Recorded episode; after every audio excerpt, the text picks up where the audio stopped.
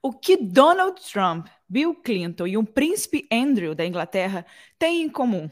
Parece até a primeira frase de uma charada, alguma brincadeira do tipo, né? Mas não é não. Na verdade, essa história é muito mais séria, perversa e cheia de crimes dos mais, né, tipo, diferentes tipos e graus de coisas ruins, né? Variados graus.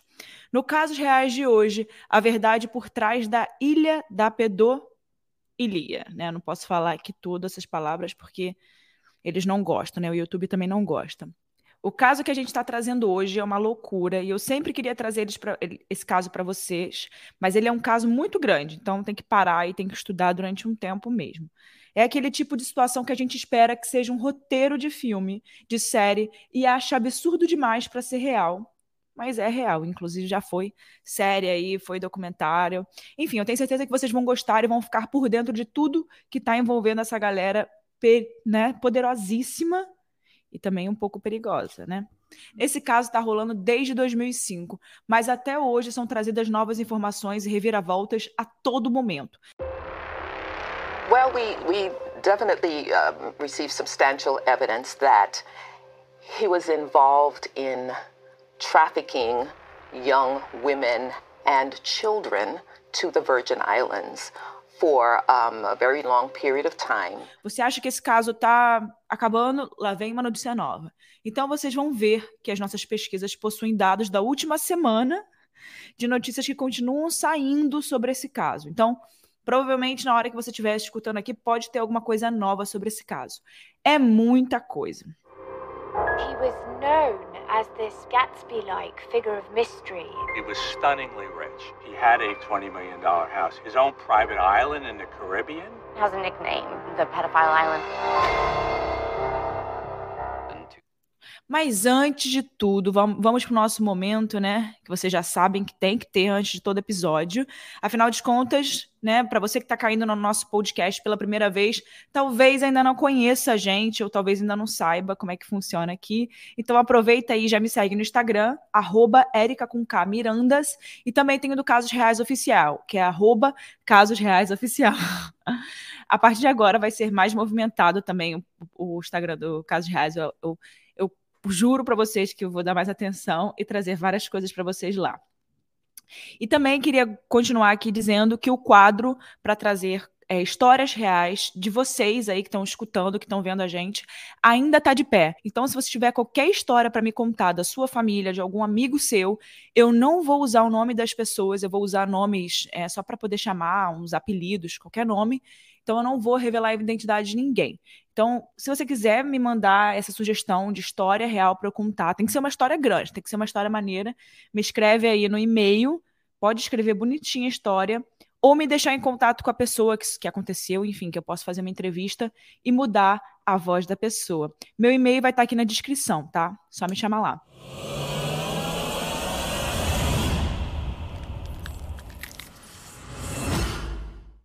Jeffrey Epstein, amigo de Donald Trump, Bill Clinton e do Duque de York, o príncipe Andrew.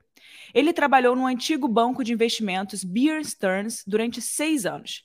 Em 1982, ele criou o próprio fundo que geriu os investimentos de pessoas poderosíssimas, como Leslie Wexner, que é um empresário bilionário americano, fundador da Limited Brands. Para vocês terem uma ideia, a mansão que o Epstein possuía no Upper East Side, aqui em Nova York, era avaliada em 50 milhões de dólares, ou seja, 190 milhões de reais, algo em torno aí. Ele também tinha propriedades em Paris, no Novo México e nas Ilhas Virgens. E só para falar para vocês, eu estou no outro lado do Upper East, né, que é o Upper West. O Upper East é uma parte mais é, chique, é uma parte que tem casas muito bonitas, tem apartamentos muito legais, mas toda essa riqueza, esse poder e essa ostentação por trás do, dos panos, né, uma verdade muito inconveniente. E nós vamos falar de tudo agora. Em 2005, os pais de uma menina de 14 anos foram a uma delegacia de Palm Beach, que fica na Flórida, após ela ser abusada sexualmente.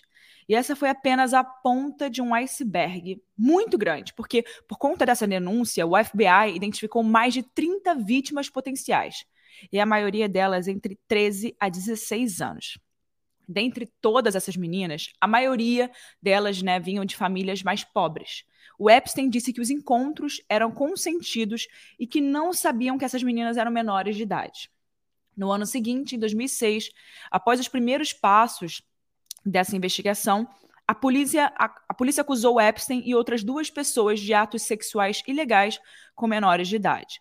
Mas o procurador do estado de Palm Beach encaminha o caso a um grande júri em julho e o FBI abre uma investigação federal chamada Operação Ano Bissexto. O andamento das investigações e a possibilidade de condenação do Epstein fez com que ele mexesse os pauzinhos dele, né? Ele não ia deixar isso à toa, né? Usando todo o seu poder e posição de privilegiado, né? O procurador dos Estados Unidos na época, o Alex Acosta, que mais tarde se tornaria secretário de trabalho do Donald Trump, concordou em um acordo secreto com Epstein.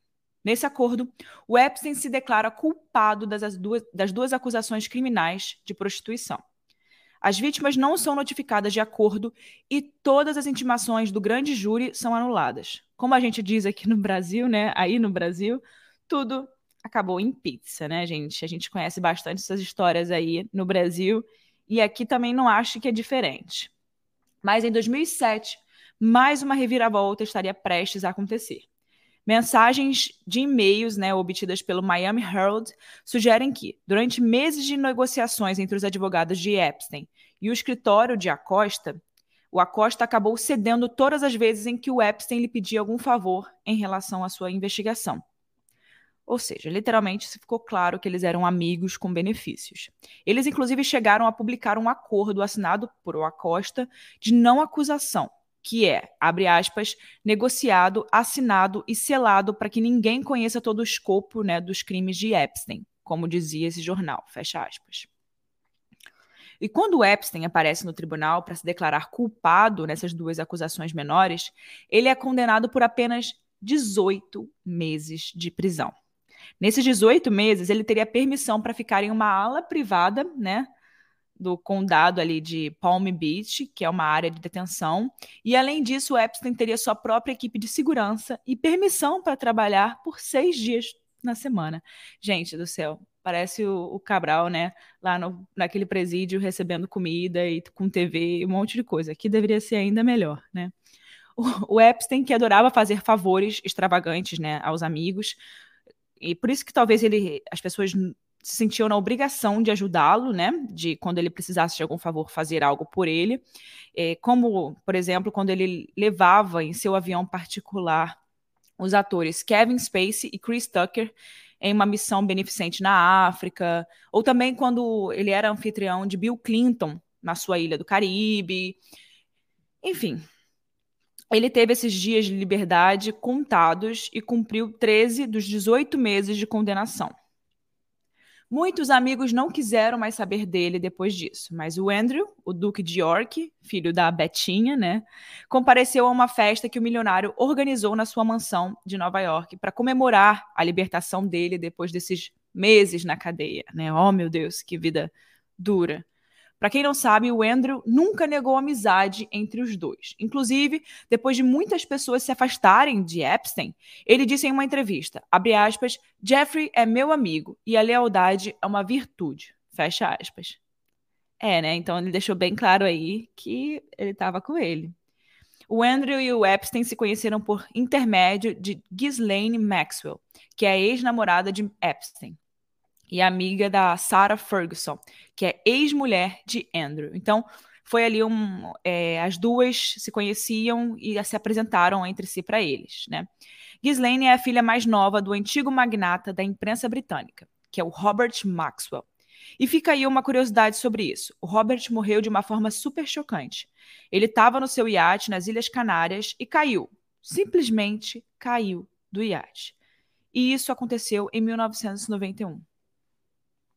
Bom, quando Robert, o pai de Ghislaine, morreu, os irmãos dela ficaram com várias pendências né, judiciais para poderem resolver. O pai tinha sido acusado de apropriação de milhões de libras do fundo de pensão do grupo Mirror. E por conta disso, a caçula da família se mudou para os Estados Unidos para ficar longe né, de todos esses escândalos. Em Nova York, ela acabou conhecendo o Epstein, mas ela ainda não estava interessada em ter nada com ele naquele momento. Ao que tudo indica, ela estava mesmo tirando vantagem dos seus contatos, ao invés de ter um relacionamento né, amoroso, enfim. É claro que eles acabaram se relacionando, mas o romance não era uma preocupação né, a se tornar pública para nenhum dos dois. Depois desse suposto término, ela acabou se tornando a sócia de Epstein. Inclusive, ela teria sido responsável por contratar uma das mulheres que entraram na justiça contra Epstein, que é a Virginia Roberts. Na época, essa Virginia era menor de idade e foi contratada para o príncipe Andrew. De fato, o empresário ele era muito cativante para aquela sociedade cheia de privilégios, né? Nascido em Nova York, ele era filho de uma família de classe média e acabou tendo um acesso a uma boa condição de estudos. Desde pequeno, o Epstein se destacava muito na escola porque ele mandava super bem em matemática e essa habilidade acabou acompanhando os seus projetos pessoais, né, ao longo da vida dele. Até que, adulto, ele conseguiu um trabalho como professor para um colégio privado de Dalton, uma escola super exclusiva. E isso impressionou né, o pai de um dos seus alunos, que é o Alan Greenberg, do conglomerado de investimentos da, da Bear Stearns. E foi aí, né, que ele começou a carreira dele. O Greenberg acabou oferecendo um trabalho para o Epstein dentro desse mundo das finanças, mas muito mais do que isso, né? Junto com o trabalho veio o precioso network que o Epstein precisava para poder se destacar ainda mais no mundo dos negócios. Então era tudo que ele precisava naquele momento e ele conseguiu isso muito rápido, né, na carreira. Tempos depois, ele saiu desse trabalho e acabou montando a própria empresa nos anos 80. E já começou assim: ele só aceitava clientes preparados para investir no mínimo um milhão de dólares. Não era pouca coisa. Bom, a questão é. O Epstein, com toda a influência que ele tinha, o seu dinheiro, ele conseguiu evitar acusações federais durante mais de uma década por conta da sua rede né, de coisas bizarras acontecendo. Pedofilia. Bom, agora vamos um pouco para a investigação né, que rolou em torno desse caso. Ao que tudo indica, a investigação apontou que Epstein pagava dezenas de meninas menores de idade, entre os anos de 2002 e 2005, para que elas fizessem massagens e atos sexuais. E para que isso acontecesse, ele trazia essas meninas de outros estados até as suas casas em Nova York e na Flórida, o que por si só né, já, já configurava um crime federal imprescritível, né? Era um crime federal assim sem conseguir esconder. Por causa disso, quando a gente pensa sobre essas acusações em cima do Epstein, a gente enxerga várias camadas de delitos de vários níveis, né? E ainda tem um outro detalhe: as acusações falam sobre crimes que não entraram naquele acordo secreto que permitiu que ele fosse liberado em 2007, vocês lembram? Só que dessa vez elas estavam respaldadas por novas provas, como fotos das menores nuas que foram encontradas durante uma operação de busca e apreensão. Então, isso já era além daquilo, né? Nesse meio tempo, em 2012, o Epstein dá umas investidas na sua imagem e ele empreende numa campanha de relações públicas. A sua fundação acaba doando milhares de dólares para empresas para pesquisas científicas e conferências globa globais sobre boas causas. Então ele estava tentando ali botar a imagem dele como uma pessoa filantrópica que ajuda em todas as causas que vocês possam imaginar, que doa dinheiro, enfim. Ele também patrocina pesquisa sobre o câncer e outras questões de saúde. Né? É aquela vontade de se fazer de um bom moço para poder tentar esconder, principalmente o passado dele e agora o presente que estava piorando a situação, né? Bom, uma década se passou e esses abusos foram objeto de várias ações por parte das vítimas e de investigações da, das autoridades locais e federais, além de centenas de reportagens da imprensa. Hoje, se você entra aí no Google e digita o nome dele, você vai encontrar reportagens de horas atrás, né? Eu disse para vocês no início, de tanta informação sobre esse caso. É, é difícil acompanhar. Mas vamos falar um pouco mais sobre como isso acontecia e essa abordagem com os jovens.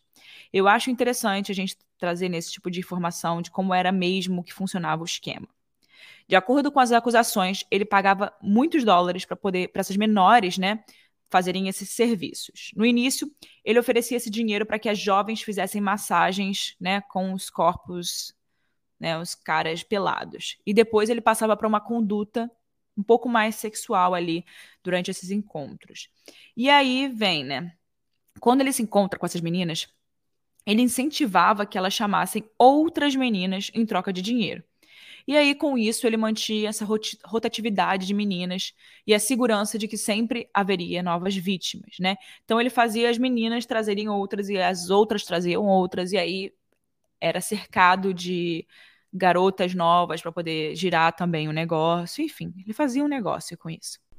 Eu vou agora colocar para vocês aqui, né, um dos depoimentos das vítimas, porque eu acho que quando elas falam, quando a gente né, descreve o que aconteceu, a gente sente um pouco mais na pele o que de fato era aquela situação que elas viveram naquela época, né? Eu vou falar da Carolyn. A Carolyn disse ao júri que ela foi abusada sexualmente durante anos pelo Jeffrey Epstein, começando quando ela tinha apenas 14 anos. Ela disse que quando ela chegou pela primeira vez na casa de Epstein, que fica em Palm Beach, na Flórida, ela foi acompanhada por uma amiga. A Ghislaine prometeu uma maneira de ganhar algum dinheiro extra, ou seja, ela foi é, sendo levada pela Ghislaine, dizendo que ela ia ganhar um dinheirinho melhor, enfim. A mulher disse à amiga de Carolyn para levá-la para cima e mostrar a ela o que fazer. A Carolyn viu a sua amiga, que era Virginia Roberts, massageando o Epstein por 45 minutos e depois ela viu ela subir em cima da mesa para poder fazer sexo. E quando as garotas saíram, a Carolyn disse que ela deu o seu número de telefone para Ghislaine e que cada uma delas recebeu centena de dólares. A Carolyn voltou as centenas de vezes né, para a casa de Epstein nos anos seguintes. E todas as vezes era para ter encontros sexuais. No início, Ghislaine ligava para ela para poder marcar as massagens, enfim. Mas nos anos posteriores, uma assistente diferente de Epstein entrou em contato com ela é, para poder tentar marcar de novo, né? Abre aspas, eu era jovem e, do, e 300 dólares era muito dinheiro para mim. Fecha aspas, disse a Carolyn. O dinheiro que a Carolyn recebia pelas massagens geralmente era deixado para ela em uma pia. Mas em uma ou outras duas vezes, a Ghislaine lhe entregou pessoalmente 300 dólares. Ela contou, inclusive, que a Ghislaine e o Epstein pediram que ela viajasse para um lugar particular, né, uma casa particular, nas Ilhas Virgens Americanas, onde ficava a famosa Ilha da Pedofilia. Mas ela disse a eles que sua mãe nunca permitiria que ela fosse, já que ela tinha apenas 15 anos. A Carolyn reconheceu que se tornou viciada em cocaína e pílulas para dormir e foi presa duas vezes por posse de drogas e posse de propriedade roubada.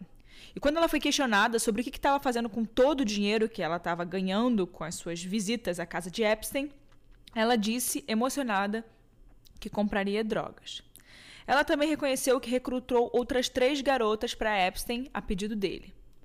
Aspas, ele me perguntou se tinha algum amigo da minha idade ou mais novo, disse Carolyn, observando que ela tinha apenas 15 ou 16 anos na época, né, gente? É um absurdo. E agora vamos voltar para o príncipe Andrew, né? Porque esse príncipe Andrew está sendo bem falado nessa situação, né? Bom, se tem uma coisa que a família real britânica repudia é o envolvimento com escândalos, mas não é muito isso que anda né, rolando ultimamente. Já os casos da Meghan, do Harry e o Andrew também não está ajudando muito, né? Então, eles estão um pouco ruins nessa parte. Mas com toda essa repercussão negativa sobre o envolvimento de Epstein em crimes de pedofilia, aliciamento de menores, e a insistente postura do Andrew né, em ser visto com o Epstein acabou custando muito caro. E como consequência disso, gente, a imagem do príncipe foi definitivamente eliminada eliminada da foto oficial da monarquia britânica por culpa dessa amizade perigosa que o terceiro filho da rainha Elizabeth, né, segunda, ter, teimou, né, em ficar insistindo em mostrar que era amigo do Epstein. Então ele acabou tendo essa, essa resposta ali da, da família real. E eu acho que, infelizmente, ele quebrou ali muitas das coisas que a família real leva como ideologia há muitos anos, né? Bom, vocês lembram que a intenção da polícia era encorajar que mais jovens dessem queixa né, dos crimes de Epstein? Né? Então vamos lá. Em 2015, Virginia Roberts, uma das vítimas daquela época, que agora tinha 35 anos, fez uma queixa com outras duas mulheres contra o Jeffrey Epstein, acusando de tê-lo explorado quando era menor de idade e relatou com detalhes os encontros sexuais com o príncipe Andrew ao jornal Mail on Sunday. Que é um jornal ali britânico famoso. A Virginia tinha 17 anos na época e, de acordo com seu depoimento, ela tinha sido recrutada em um spa da Flórida pela sócia do empresário, a Ghislaine Maxwell, para poder trabalhar nessa rede, enfim, a serviço dos poderosos amigos de Epstein. E procurado pela polícia, o membro da realeza alegou que não reconhece nenhuma dessas acusações e, além disso, ele falou que se as autoridades precisassem, ele ajudaria com as investigações. Príncipe não compareceu ao Tribunal de Nova York quando foi solicitado. E no dia 6 de julho de 2019, o Epstein é preso por agentes federais no aeroporto de Teterboro, em Nova Jersey, depois que o seu jato particular chega de Paris. Horas mais tarde, cerca de 20 policiais federais entram na sua residência em Nova York para poder executar esse mandado de busca de acordo com o New York Post, que relata, abre aspas, o pedófilo bilionário Jeffrey Epstein foi preso em Nova York em um novo caso de tráfico sexual de menores de idade. Epstein, que há 12 anos se livrou de acusações semelhantes de abuso de meninas, deve comparecer ao Tribunal Federal em Manhattan na segunda-feira sob a acusação de tráfico de dezenas de menores entre 2002 e 2005. Ele se declara inocente e pode pegar até 45 anos de prisão se ele for condenado. A gente não sabe exatamente o que uma pessoa como Epstein deve ter sentido quando a sua vida, né, cheia de acontecimentos, crimes, dinheiro, poder, sexo, tráfico, acaba de uma hora para outra, né, e ele se vê dentro de uma prisão pela segunda vez. E dessa vez um pouco diferente, né? Mas a gente tem certeza, por outro lado, que isso mexeu muito com o psicológico dele. No dia 10 de agosto, apesar de um mês depois de ter sido preso, o Epstein, que na época tinha 66 anos, foi encontrado inconsciente por volta das seis e meia da manhã de um sábado. A autópsia dele revelou que haviam vários ossos quebrados no pescoço, e esse tipo de fratura é, é uma fratura feita né, com a morte por enforcamento ou estrangulamento. The disgraced financier Jeffrey Epstein is dead.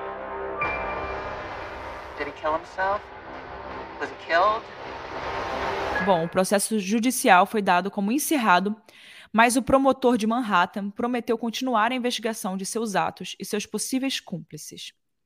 Era óbvio que ainda tinha muito a ser descoberto sobre todo esse caso. E foi exatamente isso que aconteceu. No dia 2 de julho de 2020, de 2020 a Ghislaine Maxwell, com 58 anos, foi detida nos Estados Unidos e indiciada por tráfico de menores.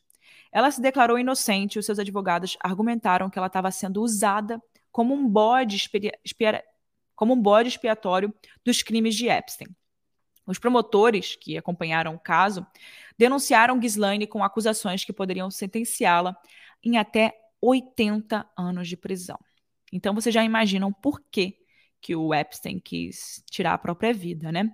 Já que ele via que provavelmente ele nunca sairia daquela prisão. Dessa vez seria muito diferente da primeira vez que ele entrou lá, né? E segundo essa investigação, ela enviava presentes para as meninas, como peças de lingerie, enfim, esse tipo de coisa, sempre relacionada com sexo, e mantinha conversas sobre tópicos bem sexuais antes, né, de, dela encorajar as meninas a fazerem massagens, essas massagens eróticas, tanto em Epstein quanto nos outros homens, né?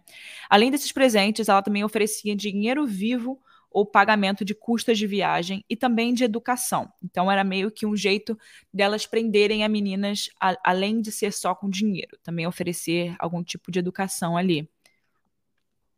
Até porque eram todas muito novas e todas queriam às vezes estavam fazendo aquilo para poder ter algum benefício, crescer na vida, enfim.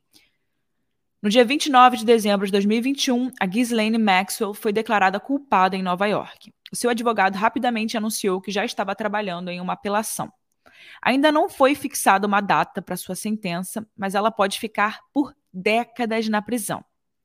Em meio ao julgamento de Ghislaine Maxwell, novas evidências sobre os crimes e a relação íntima que ambos tinham, né, foi saindo, foi aparecendo. E dessa vez foram divulgadas fotos de diversas mansões onde o Epstein supostamente teria cometido esses abusos. Além das imagens aéreas né, dos lugares gravadas por cima, também foram confiscadas as imagens do interior das casas e até uma foto da Ghislaine dando um beijo em Epstein, o que só evidenciou ainda mais a relação íntima e bem próxima que eles tinham, mesmo sendo sócios e mesmo dizendo que não estavam mais juntos. As fotos também mostram como eram as salas das massagens, né? Essas salas que se chamavam, que ficavam nas chamadas ilhas da pedofilia, da pedofilia onde, onde essas adolescentes menores de idade sofriam esses abusos sexuais. Esse lugar, ele fica localizado nas Ilhas Virgens e foi chamado dessa forma pelas próprias mulheres que acusaram Epstein no seu julgamento. As vítimas contaram que tentaram escapar dos abusos de Epstein e dos seus amigos nadando mas que as águas eram infestadas de tubarões. Para vocês terem uma ideia, a ilha de Little St. James, no Caribe, foi comprada por Epstein em 1998. Alguns anos depois, em 2016, ele também comprou uma ilha em Great St. James. Hoje, essas ilhas possuem um valor estimado em 240 milhões de dólares. E a única forma de chegar nessas ilhas é por barco ou por avião. E aí o que, que ele fazia? Ele geralmente embarcava no seu jatinho e voava até o, o aeroporto internacional de St. Thomas e de lá ele embarcava em um helicóptero que o levava até as suas ilhas. E acredite se quiser, a ilha em San Little James tinha 70 funcionários e possuía uma, bi uma biblioteca, uma casa de banho japonesa e até um cinema, além né, do heliporto e do cais. Nessa mesma época, também foram divulgadas algumas fotos da mansão em Palm Beach, que fica na Flórida. Mas o local foi demolido anos depois, porque o Todd Michael Glazer, que é um promotor imobiliário de Miami, comprou a mansão por 18 milhões de dólares. E o dinheiro com a venda desse imóvel foi usado para um programa de compensação de vítimas sexuais do Epstein. Além dessas imagens, a polícia também divulgou as fotos da casa do Epstein em Nova York, aqui, né, e de uma fazenda no Novo México. Na casa de Nova York, eles encontraram fotos de garotas nuas e também uma pintura nada convencional do ex-presidente Bill Clinton em um vestido azul. A fazenda do Novo México, a residência rural de Epstein, seria o lugar onde ele teria traficado várias mulheres. As acusações diziam que ele tinha planos de transformar o lugar em uma espécie de, de fábrica de bebês, onde ele iria inseminar suas vítimas. Meu Deus, meu Deus do céu. Aquela vítima, né, que falou sobre o príncipe Andrew, a Virginia Roberts, inclusive o acusou de querer utilizá-la como barriga de aluguel. E havia foto dela nessa fazenda. Bom, vocês estão percebendo que cada vez mais essas informações elas vão se complementando e que elas nunca não têm fim, porque cada hora uma coisa leva a outra, que leva a outra, que leva a outra. Agora eu queria falar com vocês sobre uma outra parte desse episódio. Como muitas coisas já aconteceram ao longo dos anos, a gente consegue trazer as informações das mais variadas origens e uma delas, sem sombra de dúvidas, tem a ver com a Sarah Ransom. Sarah, ao longo da vida dela, já tinha enfrentado alguns traumas relacionados né, à mesma coisa, abusos e estupros. Ela foi estuprada por um colega de escola e ela já viveu um relacionamento abusivo e já foi também dependente de álcool, provavelmente por todo o reflexo de tudo isso que ela passou né, anteriormente. Em 2006, ela conheceu o Epstein para piorar né, a situação. Foi quando ela decidiu sair da Escócia e mudar de vida para ir atrás do sonho de frequentar o Fashion Institute of Technology em Nova York. E poucas semanas depois dela se mudar para Nova York, ela conheceu o Epstein e a Ghislaine. E foi aí que ela diz que seu sonho de mudar de vida, de começar do zero, né, como muita gente faz quando vem para Nova York, acabou virando um verdadeiro pesadelo. A Sarah conviveu com os dois por nove meses e no seu livro ela fala de detalhes dessa relação. Para quem ficou curioso aí e quer pesquisar, o nome do livro é Silence, Silenced No More: Surviving My Journey to Hell and Back. Não mais silenciada, sobrevivendo a minha jornada até o inferno e de volta. Bom, de uma forma geral, o livro fala sobre uma visita de Epstein a uma ilha conhecida como Little Sun Jeff, o local onde ela foi estuprada seguidas vezes. Foi lá também que ela conheceu a Ghislaine e que, segundo ela, a Ghislaine era uma pessoa que a deixava com medo, né? Ela tinha muito medo da Ghislaine. Ela era aquele tipo de pessoa que todo mundo tinha medo. Nesse livro, a Sarah conta que ela era a mulher que controlava tudo e colocava tudo na ordem, tudo em prática. Ela era tipo a pessoa que comandava toda a situação. E lembram do Alex Acosta? Hum, então, ele renunciou ao cargo de secretário de Trabalho dos Estados Unidos por causa dos rumores que envolviam o seu nome ao escândalo de Epstein. Ele era secretário do governo Trump, e como eu já tinha comentado aqui, né? A Netflix fez um documentário dividido em quatro episódios sobre o caso Epstein, e foi aí que o caso bombou ainda mais, né? E durante o processo de produção, o Acosta se recusou a ser entrevistado para a série. Por que será, né? Durante uma entrevista coletiva em que ele anunciou a sua renúncia, o Acosta disse, aspas, acreditamos que procedemos adequadamente e fizemos o que fizemos porque queríamos ver Epstein preso. Fecha aspas. Desde então, ele se manteve longe dos burburinhos e está desempregado. Deve ter ganhado um bom dinheiro ali naquela época, né? Para estar tá até hoje sem estar tá fazendo nada. Agora vamos lá. Lembram de Leslie Wexner? Quando eu falei que em 1982 o Epstein criou o próprio fundo que geriu os investimentos de pessoas poderosíssimas e o Leslie Wexner era um deles, era uma delas? Pois bem. Então, o Leslie deu uma declaração recente dizendo que eles descobriram que o Epstein se apropriou de grandes quantias de dinheiros dele e da família dele. Leslie é um bilionário e entre as marcas que estão sob o seu domínio Tá, Victoria's Secret, Bed Bath Beyond, que é uma marca de roupas de cama, de coisas de casa. Enfim, só a Victoria's Secret vocês já imaginam o quão grande, né? É o nome é o, é o, Leslie. E por aí vai, mas nessa declaração, o Exner acusou o Epstein de roubar 46 milhões de sua empresa. Mas toda a história tem dois lados, né? Uma das mulheres acusadoras de Epstein, a chamada Maria Farmer, disse que foi abusada sexualmente por Epstein em uma propriedade de Wexner, no estado americano de Ohio, no final dos anos 90. Ela disse, inclusive, ao jornal Washington Post, que o Wexner deveria ser responsabilizado por isso também. Não apenas o Epstein, afinal ele estava envolvido junto. Segundo o The New York Times, em 91, o Exner assinou uma procuração de três páginas que permitia que o Epstein contratasse pessoas, assinasse cheques, comprasse e vendesse propriedades e emprestasse dinheiro. Tudo em nome do senhor Wexner. Até a esposa de Wexner, Abigail, que faz parte do conselho de administração da Universidade Estadual de Ohio, também foi acusada pela Maria Farmer de ser cúmplice desse ataque de Epstein quando ela era adolescente. Bom, gente, então dá para ver que todo mundo ali estava de alguma forma envolvido, né? Que provavelmente era um grupo muito grande de pessoas entre as mulheres e entre os homens que estava todo mundo conectado de certa forma. Todo mundo sabia o que acontecia, não só sabia como ajudava a praticar e ajudava a manter aquilo ali vivo. Bom, gente, vocês pensam que acabou por aí? Não acabou não. Vamos falar sobre a Melinda Gates, que tal? A ex-mulher de Bill Gates. Não chega, não chega não de gente poderosa. Vamos falar só de mais uma, pode ser? Na última semana, ela deu algumas declarações a respeito do seu divórcio. Ela participou de um programa de TV, que é o CBS Mornings, no dia 3 de março de 2022, que foi a última quinta-feira. E ela falou sobre um caso extraconjugal entre Bill e uma funcionária, nos anos 2000. A Melinda também contou que a amizade entre Bill e Jeffrey Epstein foi um dos motivos do divórcio dela, né? Abre aspas, não gostei que ele, o Bill Gates, tivesse reuniões com o Jeffrey Epstein, não. Deixei isso claro para ele. Eu queria ver quem era esse homem e me arrependi desde o segundo em que entrei na porta. Ele era a personificação do mal. Eu tive pesadelos com isso depois. Fecha aspas. Hoje em dia, ela e o ex-marido mantêm uma relação de trabalho. A Melinda admitiu nesse programa que ainda existe muito ressentimento e que, por isso, ela e Bill não podem ser considerados amigos. A separação foi anunciada em maio de 2021 e o casamento deles durou 27 anos. Para quem não sabe, né, foi a separação, se eu não me engano, a separação mais cara né, do mundo, enfim.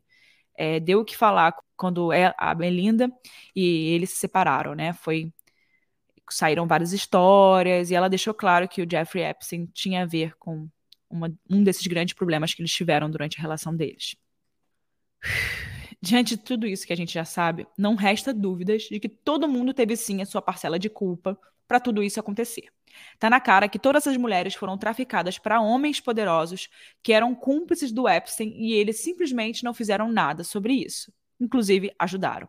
Na verdade, eles estavam usufruindo desses privilégios e desses crimes. E isso, sem sombra de dúvidas, foi um dos maiores motivos que fizeram essa rede de pedofilia se fortificar ainda mais. Uma coisa que me choca muito é a participação de Ghislaine, né?